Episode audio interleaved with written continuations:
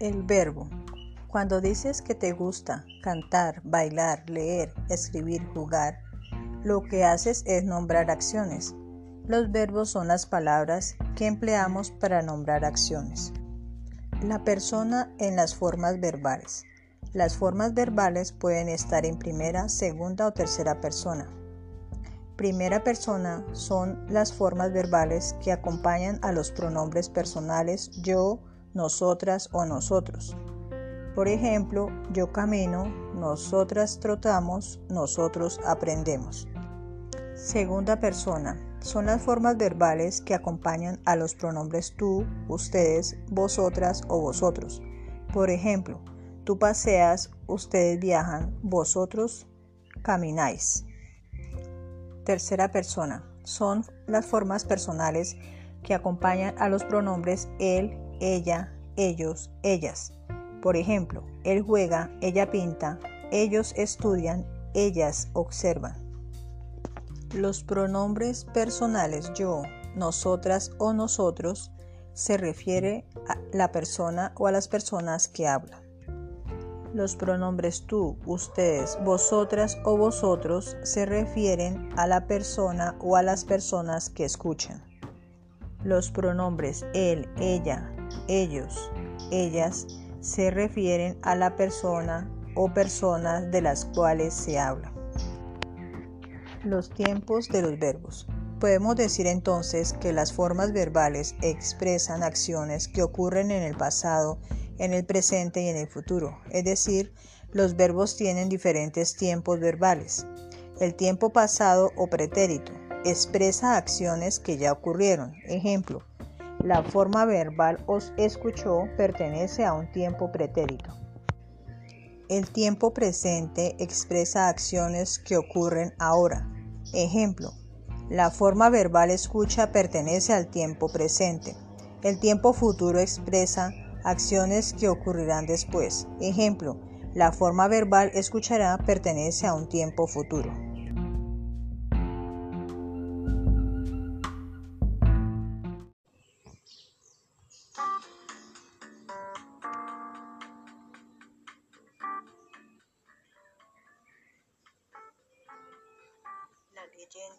Es una narración oral creada en tiempos remotos por autores anónimos que se transmite oralmente de generación en generación.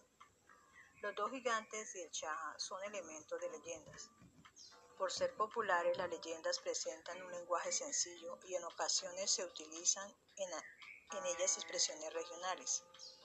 Las leyendas narran de manera ordenada una serie de sucesos extraordinarios que en muchos casos surgen de la dificultad que tiene la comunidad para explicar fenómenos naturales que se presentan en una región o a lo largo de la vida. Es frecuente también que en las leyendas no se mencionen datos relacionados con el tiempo en que ocurren los hechos. Estas suelen empezar con fórmulas como en tiempos remotos o hace muchísimos años. Características de la leyenda.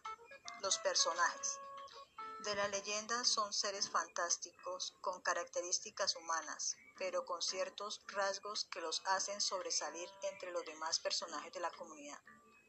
Los hechos narrados en las leyendas generan controversias entre las personas que las conocen porque algunos consideran que lo que se narra en ellas corresponde a hechos reales. El tiempo de la narración es pasado porque las acciones pertenecen a un tiempo remoto ya transcurrido y han sido contadas de padres a hijos. Los lugares donde transcurren los hechos se refieren a espacios en los que permanece la comunidad o espacios fantásticos que alguna vez existieron.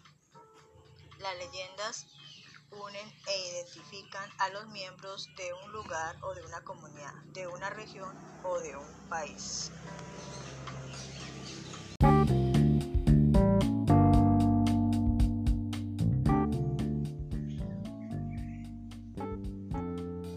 La leyenda es una narración oral creada en tiempos remotos por autores anónimos que se transmite oralmente de generación en generación. Los dos gigantes y el Chaja son elementos de leyendas. Por ser populares, las leyendas presentan un lenguaje sencillo y en ocasiones se utilizan en ellas expresiones regionales. Las leyendas narran de manera ordenada una serie de sucesos extraordinarios que en muchos casos surgen de la dificultad que tiene la comunidad para explicar fenómenos naturales que se presentan en una región o a lo largo de la vida. Es frecuente también que en las leyendas no se mencionen datos relacionados con el tiempo en que ocurren los hechos. Estas suelen empezar con fórmulas como en tiempos remotos o hace muchísimos años. Características de la leyenda. Los personajes. De la leyenda son seres fantásticos con características humanas, pero con ciertos rasgos que los hacen sobresalir entre los demás personajes de la comunidad. Los hechos. Narrados en las leyendas generan controversias entre las personas que las conocen porque algunos consideran que lo que se narra en ellas corresponde a hechos reales. El tiempo de la narración es pasado porque las acciones pertenecen a un tiempo remoto ya transcurrido y han sido contadas de padres a hijos.